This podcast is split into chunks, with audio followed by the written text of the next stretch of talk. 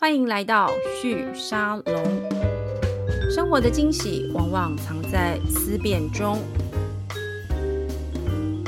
Hello，旭沙龙，我们再次回到节目里面。今天的受访者，在网络创业圈的朋友一定都听过他的名字，只是很少。我 我发现我在这个行业混了十年，好像也没有真的防过你，对不对欸、嗯，好像是哎、欸。对，因为你以前都隐居幕后，嗯、对，就是比较是在私底下的创业圈的聚会会遇到你，但是如果面对媒体，那时候比较少碰到你。我们今天欢迎一卡通票证股份有限公司的总经理郑凯一 Kenneth 来到我们的节目里面，Kenneth 好，大家好，很高兴能够接受玉宁的邀请，来到这个 Podcast 节目跟大家做聊天分享。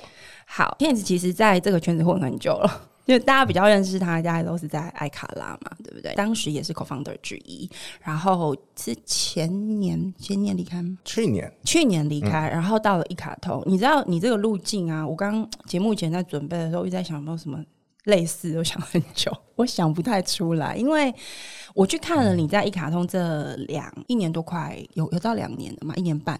呃，我正式上任的日期是八月二十四。哦，那所以其实才一年哎、欸。对。哇，那你做很多事情哎、欸，因为。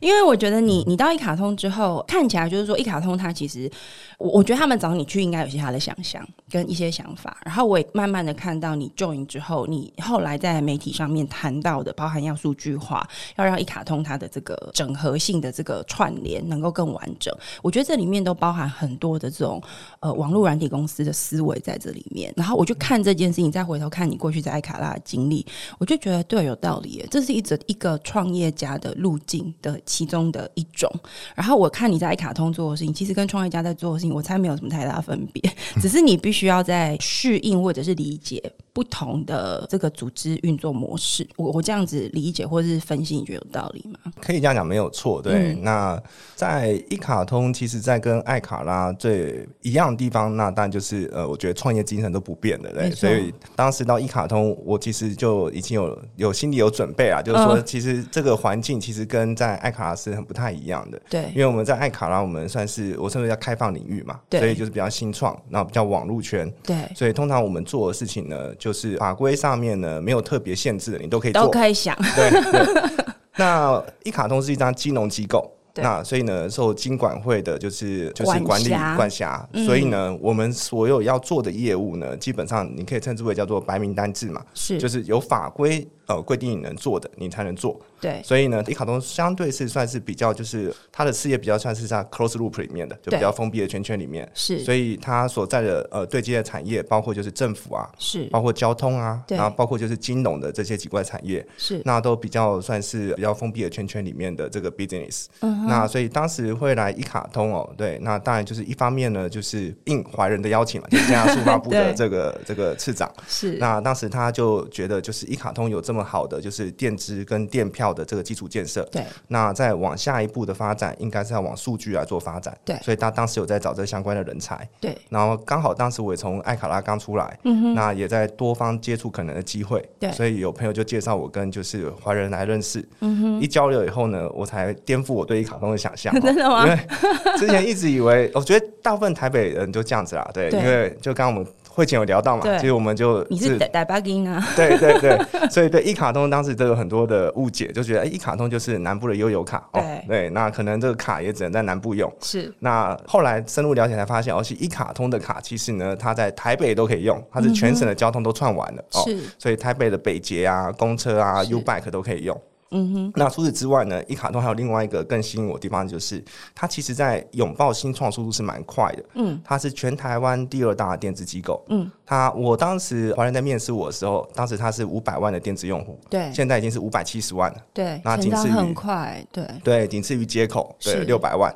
那所以有这么大的这个电子用户跟这个使用的消费数据规模，也是让我觉得呃蛮惊讶的，对、嗯，所以我觉得它在数据上面是有很多的可能性的，是，对，所以这是蛮吸引我的地方。其实电支这件事情，你刚刚有提到数据嘛，就是五百七十几万这样子的用户规模，在台湾，如果我们要从新创开始做，除非你是像接口一样，你一开始就直接锁定金融，嗯，而且就是直接对着这个传统的金融业在，也不是说对干，应该这样讲，就是抢大饼。然后呢，而且我我们都知道街口的创办人，他背后本来在金融体系上面就有一些他的网络圈，所以他的形式跟出发点，我觉得跟像你之前在爱卡拉这个经验，我觉得比较不太一样。我们都知道爱卡拉的起家就真的是卡拉 OK，爱卡拉在线上唱卡拉 OK 嘛，所以刚刚就是 Kenneth 你有提到，你们当时在爱卡拉做的事情就是任何想象都可以，所以我们看到爱卡拉其实有好多次的 pivot，但我相信应该没有机会做到五百多万的用户的这种数据的量，让让你去思考说，哦，我有这么多的用户，我有这么多的数据，我可以做些什么？那个规模的程度跟可能性是很不一样的。那因为大家都知道你是技术出身嘛，就是在卡拉的时候，你就是以这个做产品起家的。然后你的主修，我我印象中你是念到博士，然后是资工方面，对不对？我觉得念资工要做到这个程度，又创业过十年，看到这个数据词，大概没有办法，没有办法轻易的太吸引人了，对，对你，你很难说放手就放手。嗯，但是其实这个中间也有一个难处啊，嗯，就是你刚刚有提到这是一个 closed loop，嗯，就是说它的组织形式真的跟你以前在新创圈完全不同，你有很多的。长官、叔叔、伯伯、长辈们需要去 follow，而且我觉得有一个是你刚刚在讲的时候，我就回想过去这十几年来台湾的网络新创权，其实我们第一次去冲撞所谓的政府管制，就是电子支付，就是第三方支付，就是现在看到金管会在这个部分的管辖。那一二零一二年、一三年那时候，我们在谈所谓的电子支付这种。冲撞，我们就会说中国大陆的支付宝有多厉害啊，政府都不管啊，所以就可以发展的很好。但台湾金管会其实是抓的还蛮牢的，其实到现在都还是，它有很多的规范要先行，才会是你刚刚说的白名单的形式。那为什么我要花这么多时间去讲这个脉络？其实是我想要铺陈，或让有些听众可以理解，Kenneth 现在在做这个事情有多难。因为就算我们开放了。也还是小幅度开放。那台湾当然理由是我们希望金融稳定这件事情极度重要，就是我们宁可让稳定这件事情永远排在优先性的第一高，也不能够为了创新跟活泼有趣或者是灵活使用而让整个社会承担不必要的风险。那我觉得这是台湾社会的共识跟定调。但是对于像你这样的角色，看着五百多万的数据在那边，然后冲进去就发现，哎、这个也不行，那个也不行，不是会很难做事吗？你你有遇到这样的情境吗？所以刚刚讲就是说，第一个就是呃，蛮吸引我，是因为它有这五百万的这个超过五百万这个用户的数据嘛。对。那以及它的这个相对应的这个广域的基础建设。那另外一个吸引我的地方呢，就正好是恰恰大家可能没办法理解，就是因为我在新创，那我们这个做互联网已经做了大概十一年了，对。对那在到一卡通这边，那一卡通它同时有就是对接就金融。那对接交通、对接政府，那都是相对是封闭区域嘛？对。对那它其实有一块很新，我就是因为它封闭，就是你想想看，你在新创圈，那很多开放区域的 business 你都能够接触到，对。但封闭的区域的 business 的商业逻辑，你不在里面，你接触不到了。对，你刚刚讲的这两个，金融跟交通都是特许行业，对，对不对？对，所以只有政府在的地方，或至少公部门的角色在，你才能够参与这个游戏。在外面看，可能有时候会。不理解他为什么这样做，嗯，是因为你不是 inside man，所以呢，你不能理解它的商业逻辑为什么这样跑。嗯，但是所我是认为是这样子啊，所有的企业或者是生态系，嗯。它能够长期的存在，必有它存在的理由嘛？对，没错。还有它必有它存在竞争力嘛？没错。那外面看不懂，是因为你不是 inside man，所以你看不懂它的商业逻辑，对，你不了解它是怎么样做这件事情的。嗯哼。所以刚刚讲说，另外一个吸引我，就是因为它是一个封闭区域。所以刚刚好，你就想说啊，这个没有碰过这个封闭区，而且一次还可以碰三个，对，对，就觉得超棒的。而且规模又已经很大，而且还是是一个就是该最最初期的那个串接最痛苦都已经过去了的那个 那个状态。那顺着。你讲的这件事情，你在一卡通这一年，你有没有感快一年的时间，有没有哪一件事情是你 join 之后，你的确那个，你的确发现那真的就是在 close loop 里面，在这样子的一种高度管制行业里面，你才有机会能够去碰到的事情，而且它的商业逻辑从这样的一个框架底下去看，它的确非常合理，就是会这样子运作，跟在外面的这种新创的民间公司就是不同。当然，就你说，如果是要看哪一个东西难做，当然最简单来讲就是。因为金融机构嘛，它一定有执照才能做，是，所以呢，基本上一卡通能够做的事情呢，都写在我们的这个电资的专业的专法里面。对，所以里面说的事情都是我们能做的事情。对，那也就意味着呢，里面说的事情呢，都是其他人不能做的事情。嗯，对，我懂，我懂。这有一个 tricky 的地方，就是你只能这样做，但是也就只有你可以做。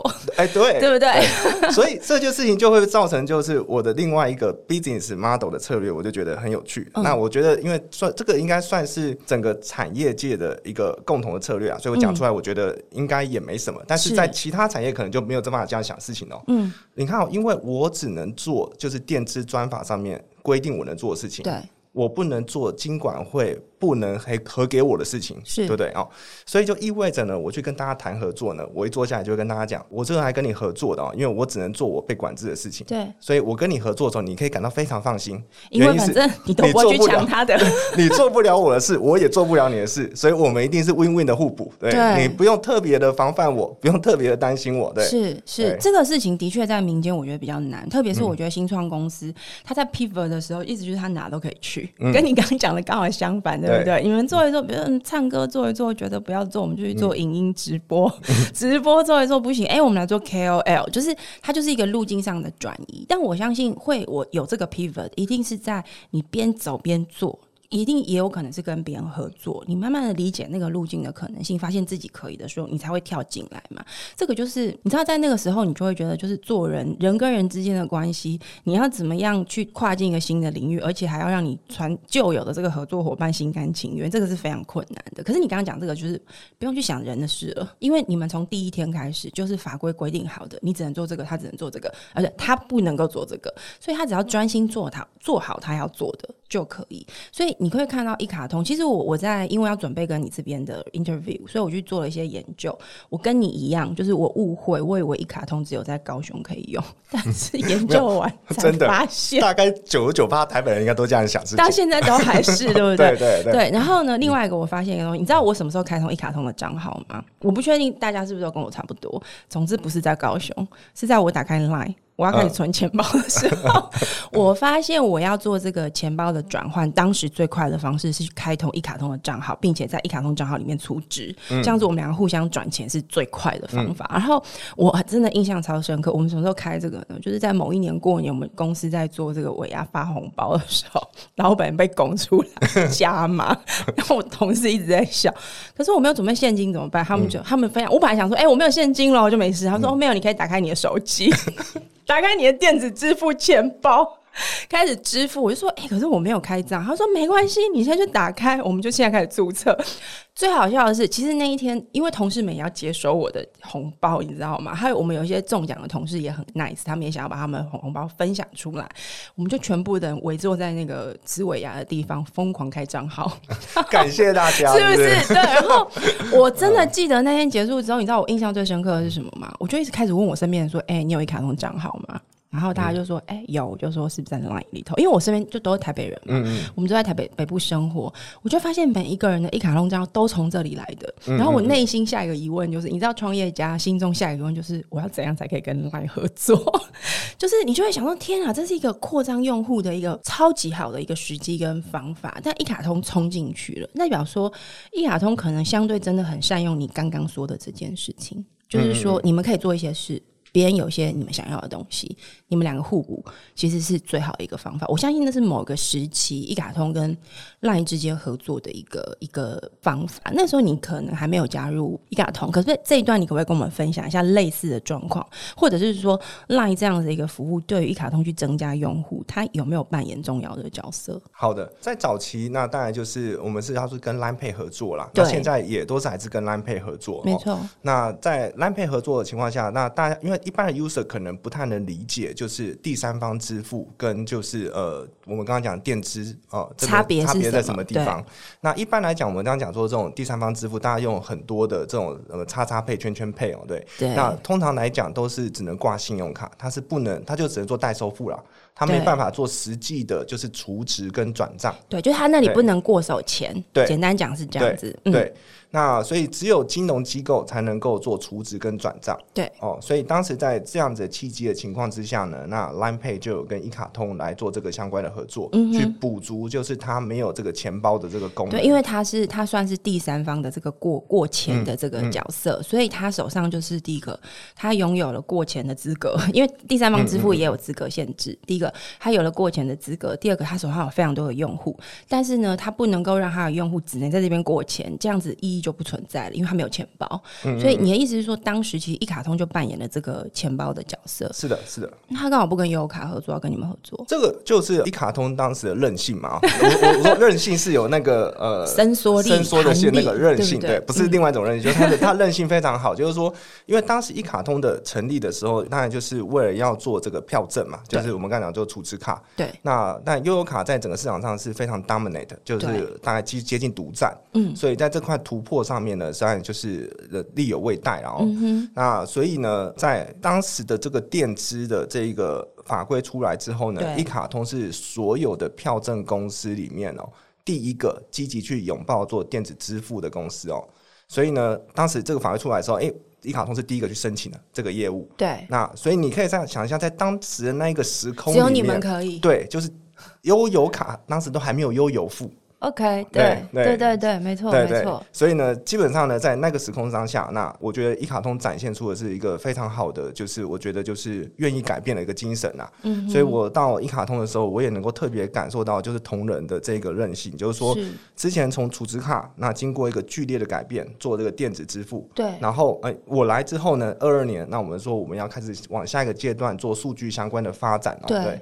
那。大家可能会认为说，可能在内部啊会遇到很多的抵抗啊，或者是想象上会这样啊，对，对。是沟通都一定要做，对。对。但是因为刚刚讲说，因为公司本来就有这个韧性存在，对。就原本做储值卡，然后又做到垫资，所以对同仁来讲，就是公司持续的在改变这件事情，是在他们基因里面是有的。嗯因为他一开始就是这样，因为对一卡，我觉得这个听起来是这样，就是落后的角色，就是你们是后进者，对后进者，他有一些天生的基因会跟优势的这个 dominator，就是那种大者恒大的角色会有一点点不太一样，因为从第一天他就必须准备弯道超车，对不对？你应该这样讲，嗯，对，因为你第一天就准备说，哎，我的目标是我得弯道超车，否则我没有办法在这个市场存活下去。那你如果要弯道超车，你就得用各种方法来改变你的驾驶模式。我们我们都知道赛车场上面就是有些人他。有些赛车手他怎么弯道超车？他有时候就是用一些你没有想象过的方式，例如在转弯的时候，他突然直接把刹车打开，因为你的车子就不会往前冲了，你就可以降低你的这个转弯的这个这个角度，或者说加大你的这个转弯的这个大的幅度，那你就有机会在不撞到人的状况之下，你自己不要出事的前提之下呢。你就你可能就赢了，对。那我觉得我刚刚听你在讲，可能一卡通的团队在第一天，因为你们在刚开始的时候就已经必须要追赶他人，然后再加上也不是一个小公司，毕竟也是整个南部很大的这样的一个资源在支持的。我想大家的压力应该都蛮大的。那你刚刚有提到，就是说你接手之后要去做数据这件事情，因为当时已经先突破了电值这件事情的优势了嘛。但其实右付后来也跟上了。所以，我我觉得这个 dominator 还是蛮强的。当他想做的时候，是不是对你们会造成什么样的压力呢？那跟数据会不会有什么关系？好，这这个当然就是整个市场的竞争的态势的分析哦。对，嗯、我想大概外面有很多的报道都有有做过嘛。对，对。那我我大概再阐述一下，就一卡通现在呃今年才刚满九年哦，所以呢、嗯、算是如果说你说以公司的年纪来讲，那基本上还算蛮新的，比艾卡拉年轻啊、呃。对，这样最快，这样讲是最快，对不对、呃？然后公司的人数呢，大概现在是两百多人，两百出头而已。对，嗯、所以以公司的规模的人数来讲，其实也真的没有算到很大了。对，所以在管理上面也没有说，哎、欸，这个公司有到两千人啊，或两万人这种管理规模有这种复杂度。是对，那再来就是说，面对敬业的这个竞争呢，那一卡通的优势是什么呢？或者是说，敬业到底能够怎么样来超前我们？对，举例来讲就。以电资跟电票的这个广域性的完整性来讲的话，比如说像接口哦，对，接口那虽然它的用户数比我们多，但是接口就有有两个是我们有它我们有的他们没有的，就是像接口它没有储值卡，对。对，所以它没办法进交通，没错，对，那接口呢也没有社群，所以它在 Line 里面是没有没有办法像我们这样 Line 里面可以好友转账，没。错，其实我们好友转账的一个月大概是一百二十亿哦。Dominate 整个的电资的转账的市场在七十 percent 很有可能。你看我刚刚讲我如何认识一卡通转 账，对 对，对不对？对那再来就是呢，比如说我们以悠游卡来讲好了，悠游卡在整个的交通上面。储值卡上面是非常 dominant，所以呢，他们在做悠游付这件事情上面来讲呢，那就会比较晚。因为什么？因为他之前的那个太成功了，对，所以呢，他在转电子这一块呢，那基本上呢就会稍微比较卡一点，弹性跟韧性没有那么的强大，而且他，我觉得他现在其实已经是大象的姿态了啦。我说的大象不是说它不好，是指说组织会比较大。那它解决的问题比较多，嗯、有点像我们之前在讲，你要你你企业管理要做组织转型，企业越大，你就越像要让一只大大象跳舞，是非常困难的一件事情。嗯、对，是没错。然后加上就是因为他的，然后说悠游卡储值卡真的做的很成功，是。所以一家企业在某一个项目上面做很成功的时候，其实它会有所谓的马太效应。对，没错。所以呢，就他就是凡你有的会给你更多嘛，没错、哦。所以你可以看到他在卡上面的整个的策略，跟他整个强化，对，那会一直是被集中上去。对，他的加码的速度跟这个程度是非常高的。对的。对的嗯那这个大概就是它的优势哦，那也是它的可能的劣势。就我们刚刚提到，就是这个、嗯、这个当然不是我的理论啊，这个就大家讲的有一个叫 Christensen 的嘛，对，他讲的就是创新者的两难。他讲的事情就是这件事情，嗯就是一家公司它会因为它的很强的优势，是，然后这个优势呢，最后会变成它可能在产业变动上面的时候呢，变成它的劣势，对，拉不动的这个问题。对，那。悠游卡呢，那基本上呢，它可能遇到问题就会变成这个样子。原因是因为电子支付呢，你一开始在做的时候呢，那我有大概看了一下整个历史哦。对，电子支付呢，基本上它因为它要做成一个广域的通用型的支付，就变成是你有两边的成本都要同时投入。一个呢是你的店家的串接的。这个成本对啊，你的店家要够多，支付场景要够多，大家才会觉得你支付好用。那就是接口一开始他必须克服的大难题，对，对不对？对。然后第二个呢是什么？第二个呢就是你的 user 要够多，对，对。所以你是两边的。两手左边跟右边都要同时够多，对，货店是一个成本，对，货客也是一个成本，对，所以你想想看，就是你货店有货店的成本，货客有货客的成本，对，所以你在做这件事情来讲的时候呢，你的前置的资本就会非常的重，嗯，所以做电资呢，它本身是一个重资本的事情，嗯哼，所以它的 commitment 要非常高，没错。那所以在整个行业里面，像新进者，你会发现，哎，有一个 player 他 commitment 很高，那个人叫做全支付，对，嗯，对，没错，最近这个。新闻也不少，对，所以他说，哎、欸，他喊一年可能要亏五亿，他的这个算是有道理的哦。原因就是因为他的总经理是从接口过去的嘛，没错，所以呢，他就可以有接口经验，所以他知道他要去做推电的成本，对，根据获客 user 的成本，对，大概就是要拿出这么多钱，嗯哼。那所以电资在前期一定都是烧钱的，对。那你要烧出一个规模以后呢，才能够做回收，是那。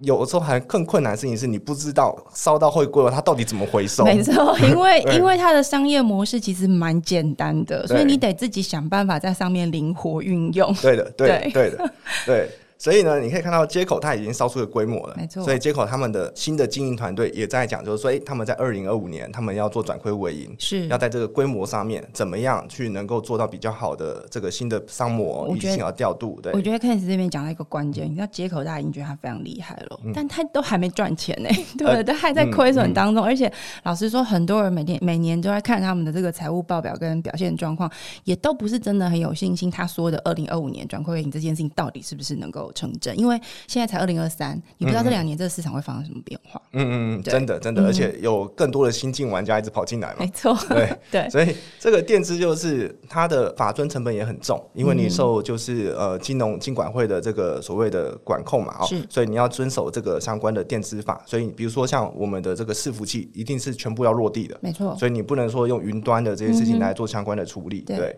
然后还有一些就是法尊啊，还有就是一些风控啊，就是一些内控啊。这些稽核啊，全部都要，所以这个人事成本哦，这整个程序成本也都是非常重。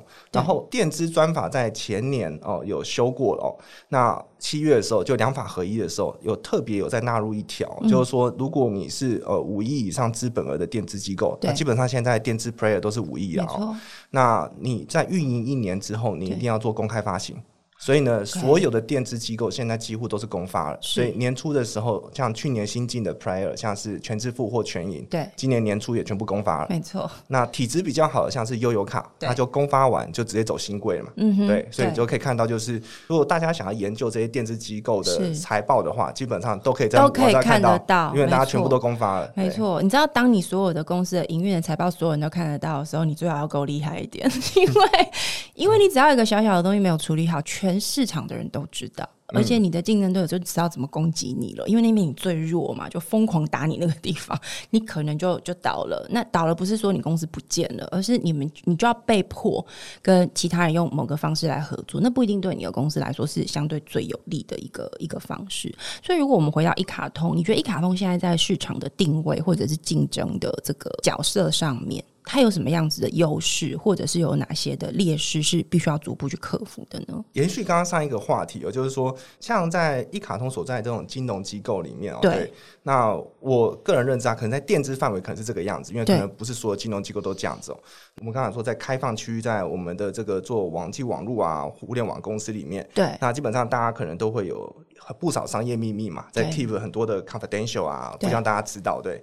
但金融就很有趣哦，就是说，像我们这样电资。我们不仅是财报要揭露，对，那包括我们的所有的使用者数据都是每个月要报布的，OK，对，所以金管会呢每个月都会公告那个数据，OK，然后呢，我刚刚讲就是说你的每一个功能哦。就是都是要去跟金管会合下来的，对，就是说你要创造一些新的金流，一些新的商模，对，你都会跟金管会去请示，嗯，然后呢，金管会呢，哎，觉得这个东西呢比较无疑虑，然后我们才会开通这个业务，对，所以意味着什么事情呢？意味着我认为在电资的竞争里面呢是比较没有什么可以藏得起来的东西，OK，所以大家都是看着对方的，所以就是 比比营运能力，对不对？对，然后比效率这种，我个人会觉得，当当然不只是比运的比效率，还是比各自的大家出发的点不太一样。嗯哼，举例来讲，比如说全支付，它就是背靠全联嘛，对对不对？然后 iCash 就是背靠就是 Seven 嘛，对。然后全银就是背靠全家嘛，对对。然后悠游卡它就是背靠它就是像台北这种交通嘛，没错。对。那街口呢，它它没什么靠靠靠 靠自己，他靠自己，他靠自己。然后我每次只要讨论到这个话题，然后只要轮到街口，大家就哎，那他都要靠什么？他靠一些很特殊的形形状跟状态这样子。对，那所以一卡通靠没有，但但接口虽然说靠近，但是就刚刚你刚刚有提到，就接口的创办人毕竟是从金融背景出来的，对，所以他对金融那块就会比较熟悉，熟悉，对，所以呢，他们整个发展路径呢，可能就会更比较是对标在金融的商品上面来做切入。对，那一卡通呢，那一卡通的整个变化就蛮有趣的哦，嗯，就从一开始哦，就我们的就是第一任的这个董事长是王国才嘛，对对，然后是交通的哦，所以在交通的整个部署上面，把一卡通的整个的票卡哦，基本上都串接完，所有全台湾交通的通路都可以使用了。是，所以它在交通上面有广域性的。只是，只是台北人还不知道这件事情。对 对。然后第二个呢，那在第二步呢，就做电资嘛。对。那在电资的这一块的创接上面呢，那基本上呢，那也有它的整个的，就是部署。那我刚刚讲就有四十五万的这个电点，跟就是将近五百七十万的这个用户了。户对、嗯，那有了这些就是广域性之后呢，那哎、欸，到我的这一段之后呢，那我毕竟是从数据出来的，是，所以呢，前面的这一个刚刚讲说电资电票这个东西呢，那基本上。这个基础建设都打完了，对，那不是我打，是前任打的嘛，对，那所以大家前面努力了这么多的这个基础建设，是。到了我手上之后，哎，有这么多数据可以用，那从我的角度出来呢，那我会认为就是我给一卡通带来的竞争优势呢，就是。比较就是互联网的作战方式，嗯，跟这个数据的驱动的方式，嗯，那这块我就相对熟悉嘛，对，就可以互补同仁，同仁很熟什么？同仁很熟金流，对，很熟交通，很熟政府关系，嗯哼，那我互补进来的是什么呢？是数据，对，对，然后甚至呢是这个数据的怎么样的应用，对，对，那这一整块配套进来呢，那我觉得是。有搭配的作战方式啊，是。然后之前我在爱卡，其实我做的三个产品都是跟社群有关的。第一个是呃线上卡 OK 嘛，对。第二个是线上直播平台嘛，对。然后第三个是 KOL Radar，对，就我刚刚讲那三个。对，这这三个全部都是对标社群，所以对于怎么用社群然后来做相关的应用。这一块我也是相对比较熟的，对，所以就刚刚讲，就是说整个互联网的对应的作战的这个方式，嗯哼，然后再搭配的一些 to B 的这些 solution，嗯，那这些都是一卡通之间没有的，对，那我进来我是互补这一块，这个也是你刚刚讲的其他的竞争者的经营者比较没有的背景跟经验，对的，对不对？对的，嗯哼，对，所以一卡通比较有趣的地方就在这个地方，就是说，因为它。比较不是说，哎、欸，背靠某一个大集团。是。对，比如说像全全支付，它因为背靠全联，所以它的很多的 decision，基本上我个人认为啊，还是会受制在这个全联的整个集团的思维下面要做运作。对。对，那你看一卡通，那它就比较没有像做全联哦、全银或者是 iCash 的这种后面有有一个大集团策略，对，它反而是独立的比较运营，所以它比较是看这个这一任的专业经理人。他的特质特质是什么？他就会哎，先长出那个特质。对，所以比如说第一任的专业经理人特质是交通，没错，所以交通的那一块就发展。而且我们知道那个王部长他其实是交通帮很坚实的这样子的一个出身哦，所以我相信他能够那么快的把这些所有的交通工具串联在一起，也跟他的这样的出身是有高度相关的。嗯，然后再往后接手的那是在电子这个支付上面，哎，去把它这个串联起来。对，所以当时是张修齐哦这边在在做这件事情。对对对，然后再接棒到就。就是我们的前任的董事长，就是那个李怀仁。是，那怀仁啊，毕竟他就是对于就是政府这一块都相对比较熟，没错。所以我们在智慧城市那边发展就比较快。比如说，像是我们是全台湾推出第一个就是数位三十卷的这一块，对，就结合就是我们的的票卡以及所有我们的电支去做一些很多的智慧城市的应用，嗯，包括跟就是高雄币的结合啊，这些东西都是在怀仁的任内所推出来的。这个没有好的政府关系也推不动，对。然后，好的政府关系，你才有可能直接从城市的生活端开始往下走，因为。呃，市政府要服务市民嘛？那市政府就是开开张的第一天，它的用户数就是市民的人总人数。对，所以这个在形式上面，而且它有一个很重要的角色，在公共服务上面达到便民利民这件事情。嗯嗯嗯，所以在工具上，它本来就需要找外部的合作伙伴。但是，我觉得公部门在寻找民间企业合作的时候，或办 even 是半官方的单位合作，它都很讲究一件事，你必须很清楚知道我市政府的定位是什么。那我自己认识过非常多的民间企业要去。跟政府合作的时候，通常卡关在这，就是你刚刚讲的，他不太理解这个 close loop，跟他的运作逻辑是什么？市市府单位它的关键是绩效。就是民众感觉到他是否能够得到好的这个治理的一个效果，那这个我觉得跟民间一般在单纯的看财报好不好，其实是不那么直接相关的。所以的确，我觉得怀仁他那段时间让一卡通在整个城市的这个便民的这个我们说工具上，我觉得能见度是的确增加非常多，而且他某个程度是搭着高雄它这个地方的城市行销而跟着一起走的。嗯嗯嗯，的确的确，嗯，那包括就是当时就是有三倍券啊、五倍券啊。要配合发放这个无现金支付哦，当时就有做这一系列串接，嗯、然后当然就是呃，我能够来到一卡通，但也跟华人对下一个阶段擘画是有关的嘛，是因为他有理解到就是一卡通有这么好的前面的基础建设广域支付，对，所以数据的应用是相对重要的，嗯、所以他就有跟哦、呃，就是我们现任的董事长，我们现在的经发局局长廖泰祥是。对有对焦讨论，就是、欸、可能下一个要找的人，那应该比较有数据背景，对，没错，所以当时就有这个机会进来，也跟泰祥一起共事，对，对，因为泰。太祥其实，在台北的时候，他也跟网络圈的朋友们相识很多，嗯、认识很多人，所以我觉得他蛮精准的，你知道吗？就是一发现你，嗯、我就想说，你、嗯、怎么那么快就被捡走了？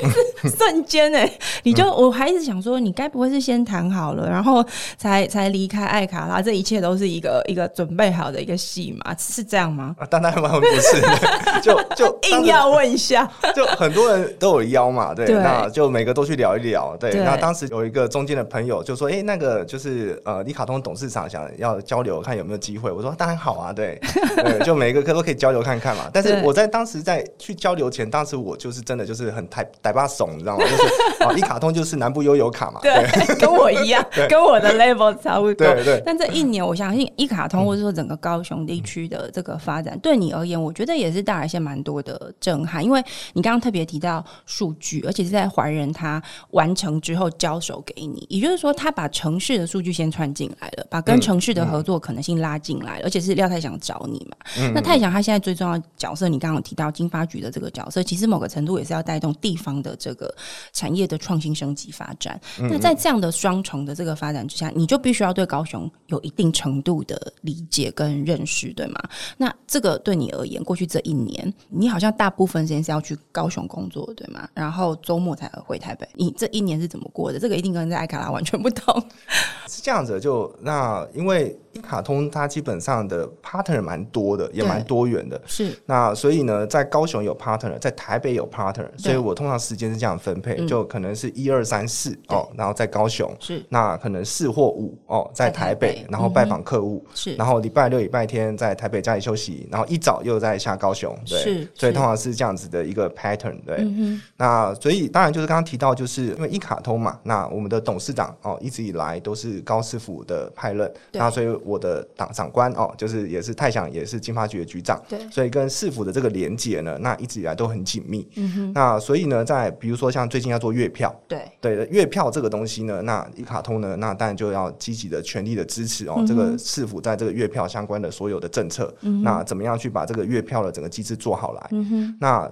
包括呢，最近刚刚有看到就是政府在推这个近零碳排嘛，对，因为高雄呢，毕竟是在整个碳足迹是比较多的这个地方哦，对，没错，大家都习惯。有自己的交通工具，对，嗯，那也不只是这个原因哦，嗯、是因为就是高雄它从早期的发展以来是个工业城，没错，没错，所以它有很多的这种比较这种 manufacturing 的厂商是在高雄，它 B 端的碳排也多，C 端的碳排也不少，对，对不对？对。就有蛮多需要去综合的量，这样，所以才会大家会看到前阵不是有新闻嘛，是。就是台湾的那个碳权交易所的总部是设在高雄嘛，有道理，有道理，有道理，对，对，嗯。那所以呢，我们一卡通在做数据发展的时候呢，第一个优先发展的当然就是做这个 ESG 的 solution 哦。所以呢，就会看到就是一卡通，那我们会把我们的这个票证呢，那变成就是员工的差勤卡导给我们的企业。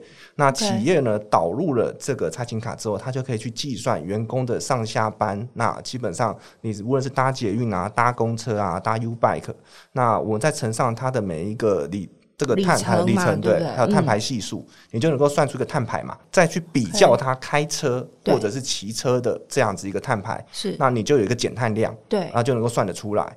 那所以，哦、所以这样这样子的一个整个 total 的这个 solution 哦，对，那方案我们都已经做完了，然后也都跟金管会哦都有报不通过了，是、哦，对，那整个系统，那我们来的时候，因为我们就做数据中台嘛，对，对，系统也打完了，对，那所以过不久呢，当然就会有一家，就是因为现在新闻稿还没出去，就先不能讲了，对，对，就是当就我们当然那个制作人，我们等下立刻把这这一集发出去，对，就那但会第一个 showcase 就会马上就会出现。就一家上市公司，然后就会开始跟我们合作这个 solution。嗯，那这个 solution 刚刚讲，就是它就可以去促进哦，我们的企业去算哦员工的上下班的这个碳排，然后促进他们去节能省碳。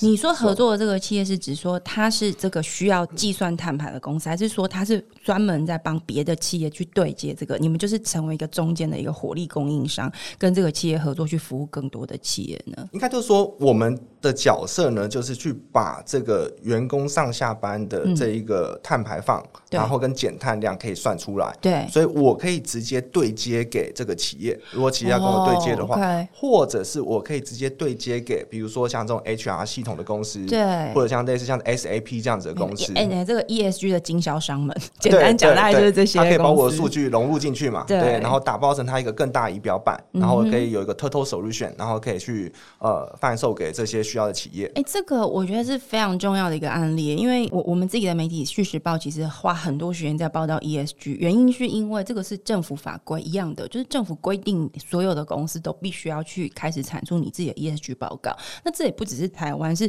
特别是如果今天你所这个应应对的市场不止台湾，你是要应对到欧美市场的，那你非做不可。特别是欧盟的规定其实非常非常的严格。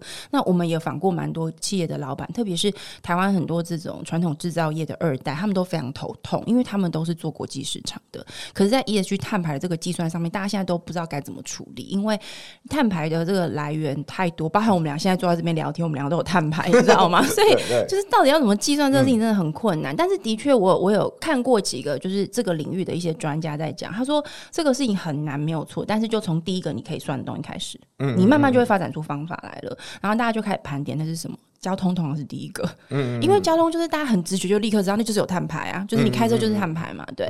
那我觉得你们这个做法看起来，它应该会很快的成为一个企业，它想要去解决它的 ESG 报告，怎么样让它更完整的时候的一个很重要的解方，因为你他们拿到的数据是公发数据。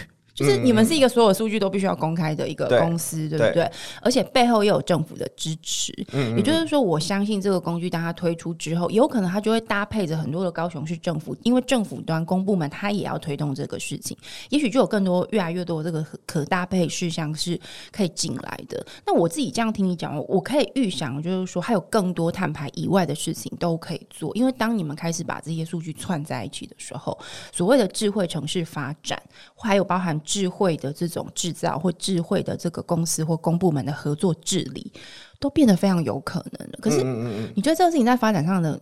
接下来的困难会是什么？是想象力吗？还是是合作的谈成？还是什么东西？发展困难嘛？嗯，我觉得是还是你觉得没有困难，做都很 OK。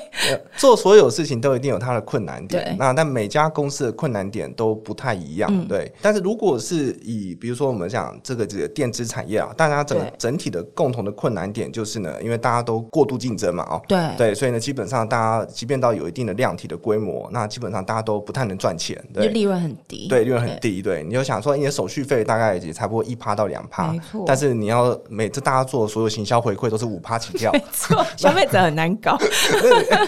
这个简单算数嘛，五趴减掉两趴好了，你还是三趴嘛，四趴，对对对，所以所以呢，这个就是刚刚讲说这个电资很竞争的原因，在这个地方哦。然后加上它有前期的获客成本，所以每一个人想要赚钱角度就不太一样哦。对，嗯、那对一卡通来讲，那我们当然是希望就是能够创造第三条路径嘛，就是说这个数据，那我们的广域的支付的这些数据，那我们能不能成为一个基础建设？那我们现在把我们自己当成基础建设啦，就是说，你看我有交通，我有这个社群，然后我有这个四十五万店家跟这么多的社群的 user，是那是不是？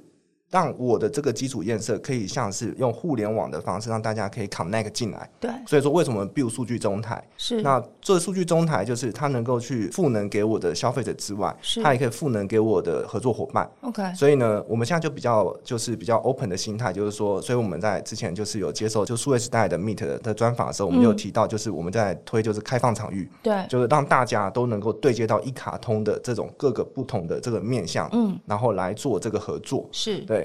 那我们自己呢？那当然就是会把这个底层的基础建设布好来。对。但是在我们上面，那你可以跟一卡通对接，产生很多的创新。是。也就是说，像比如说像我我们的团队，我们自己本身有一个软体开发的一个团队，嗯嗯、我们在想的也都是从社群的角度，因为我们是在做社群式的内容经营的嘛。也就是我只要现在想到任何可能，例如我们其实自己也在评估，就是说我们对于我们这种知识型的订阅的用户，我们可以提供他什么样子的更多有价值的一个服务。假设今天我们看到你们所串接的这个数据平台里面有一些，比如说他去高雄还可以计算他的摊牌等等的这样子的东西，我们发现可能性了，我们是可以自己主动的跑去跟一卡通问说，我想跟你串接。可以吗？或者是以后你甚至会把这些东西全部 API 化、标准化，因为照道理来说，它可能是一个可以标准化的东西。我就去检查一下你手上的这个数据中台里面的东西有没有我可以串接的，有没有我可以你们计算好我拿来回馈我的用户的，我就直接去做。这样子，一卡通它在角色上面就会不跳脱出你刚刚讲这种传统的电资这样子的一个厂商的一个定位，因为电资它大部分在赚的是这个消费财，就是消费中间的这个手续费。可是如果今天做到你刚刚讲这个事你的营收来源，有可能就会有更多的 B 端的合作伙伴的可能性。那这个是你觉得要在实现上面会有一些时间序上面的规划，例如说现在二零二三年，你到那边一年的时间，那也许二四年或二五年，我们可以看到一卡通它有一个很明确的一个角色上面的一个质变上的一个一个发展嘛？铁定是这样的。那刚刚就提到，就延续上一个话题，对，这也是要谈到它困难的地方，因为毕竟我们是金融机构，对，所以对于我们的资料。的存储应用，那基本上都要合法合规，而且是相对比较严格的法规哦。是，所以比如说像我们的数据是不能随便的、任意的出我们 server 的。OK，那所以刚刚提到就是一般大家理解的，这 API 串完，大家就可以很快调用我们资料。对，在我们的一般的互联网公司，然后这是可以样很快就做完了。对，所以包括就是我们在打我们的地端的基础建设的时候，那刚刚讲还特别讲它地端，它不上云端哦。对，所以很多地端的基础建设要打的时间也都比较长，嗯，然后它也要合乎资资安法规。对，所以刚刚提到就是说到一卡通，那我认为哦，就是我们在克服蛮多的困难难点呢，就是在于就刚刚讲，就是执行力跟速度。嗯，因为在一般我们的互联网公司，你可能要开发一个东西，你其实很快就能够开发完，在云端调用这些东西都可以做完，但是。金融机构是不能这样子的，就是它有它呃要合乎的法规跟治安程序，对，然后以及所有的集合的流程，嗯，所以全部的东西要全部弄完，它的预期的时间会比。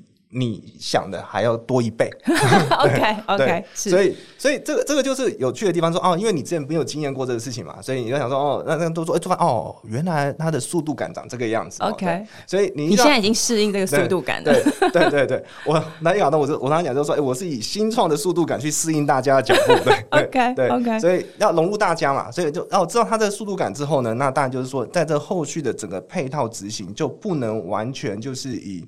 新创那种执行方在做执行哦、喔，因为你知道你的速度感长这个样子，然后你要合乎的法规长这个样子，嗯，但是呢。这个又是又不一样的地方，是因为呢，呃，毕竟我从新创过来，所以我比较能够理解新创怎么对接的期待跟需求。所以呢，即便是如此呢，我们还是要努力的把自己的界面处理好来，让大家能够对接进来。是，也就是说，就是我们可能要等久一点啦。但是如果等你弄好了，应该对我，我先设定我就是新创这个类型的，嗯、我们的工程师打开你们的 API 的文件，看完就会说，嗯，可以，我可以做，而不是说到底在写什么，嗯、对不对？嗯、就是就是他的那个你要用的，你要处理的。方式是这样，我们的确是要拉长时间，没有错，因为它有一些法规问题必须要去，嗯嗯，去法遵问题需要去面对。但是呢，我要的是这段时间我们也不瞎忙。我们在第一开始需求设定的时候就要弄清楚，这就是我们要去跟民间的其他的企业跟其他的服务者一起合作的过程，要能够用他们能够工作的方式来跟他们合作。我们也是民间机构啦，对，嗯，我我没有办法用这种方式来想象你们。是不是你自己也笑了吗？就很难啊！你想想看，找你去工作的是产发局局长 这样子的角色。不过，我我觉得你也点出一个蛮关键，就是说，一卡通这样的公司，它有公公部门跟私部门要合作这样的角色。你一方面要去支持所有政府的需求，二方面要自己会赚钱。对。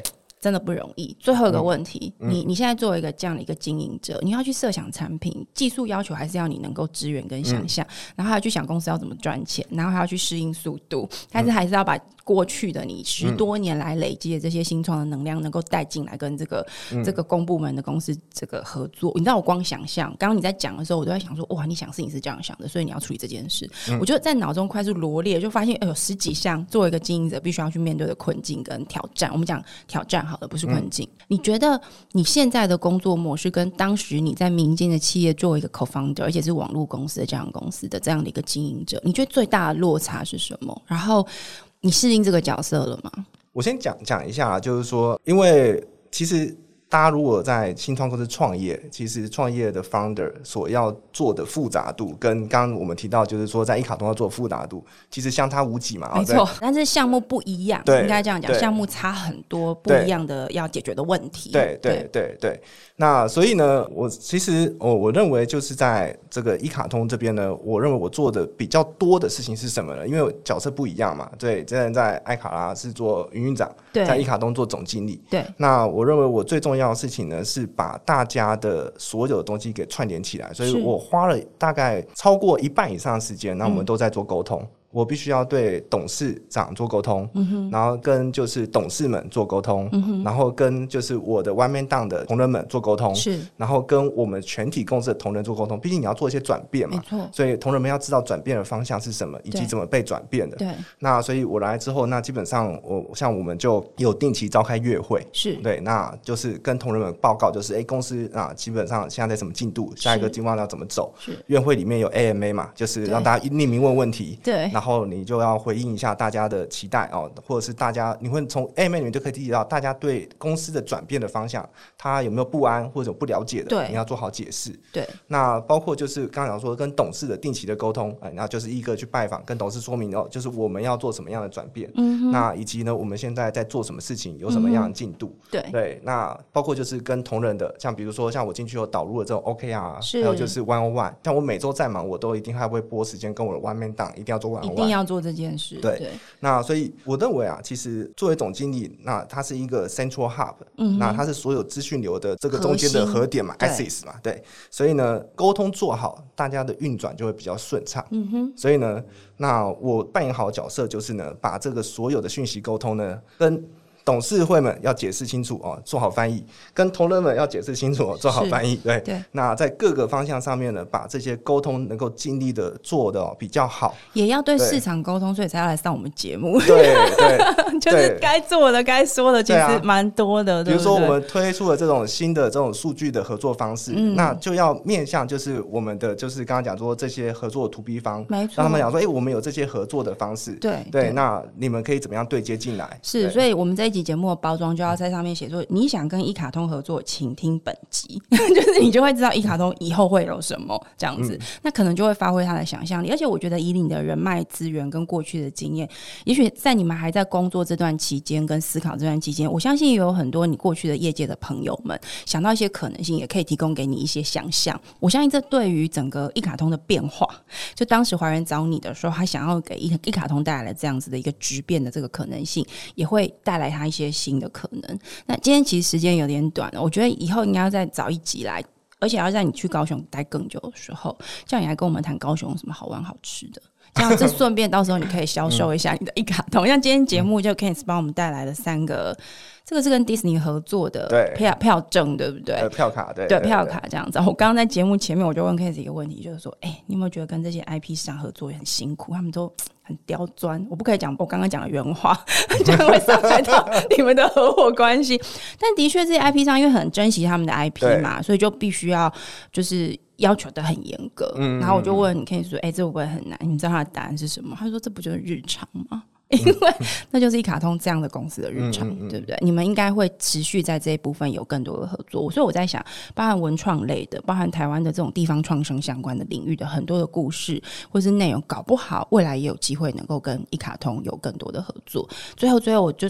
偷一点时间，我们什么时候会看到一卡通的类似像悠游付这样的 App？哦，我们现在呃，目前在 APP 来讲的话，对，那 Android 在上一个月。已经上线了。OK，那 iOS 呢？这一个月哦，大概月底应该会上线。是，那也大概跟大家讲，就是这次我说我到一卡通以后，我才了解一件事情，就是我们做任何的，刚刚讲说，比如说像这种新产品或者这种新的这种数据的这个东西，或者说这种数位的东西的开发，是。都会比我想象中的多一倍时间。原因是我刚刚讲，就是呃，一般我们说我们一般 APP 你开发就丢上去了，对，没错。嗯，这一卡通是金融机构哦，对，所有东西都要最高规的 QA，对，然后。对，然后你们现在治安的要求，治安对、嗯、要求很严格，对、嗯、对，所以呢，这个所有东西全部都弄完，就发现哦，就会比一般多一倍时间了。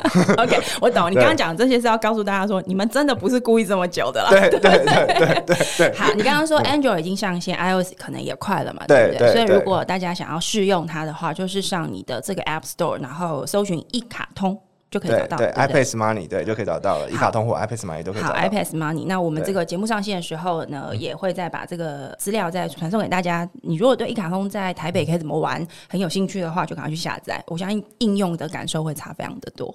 OK，、嗯、谢谢今天 Kenneth 来到我们的节目，也谢谢大家收听我们今天的呃内容。如果你喜欢，你可以在 Apple Podcast 上面给我们五星评价，还有在各大平台按下追踪。